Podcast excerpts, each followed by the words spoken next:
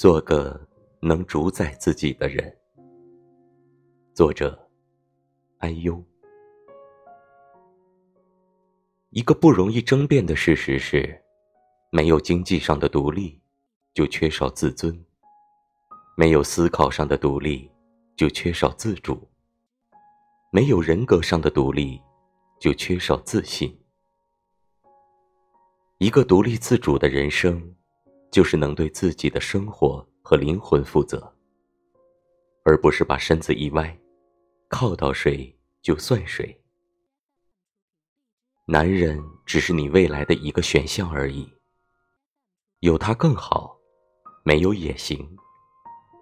所以在面对这个选项之前，你要先经营好自己，既有过体面生活的资本。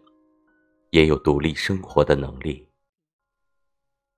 这样的你，就算是选错了，也有重新开始的能力和勇气。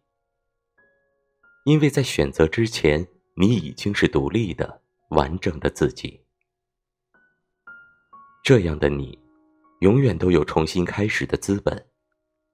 无非是换个人再爱一次，而不是唯唯诺诺的被绑在。这个人的身边。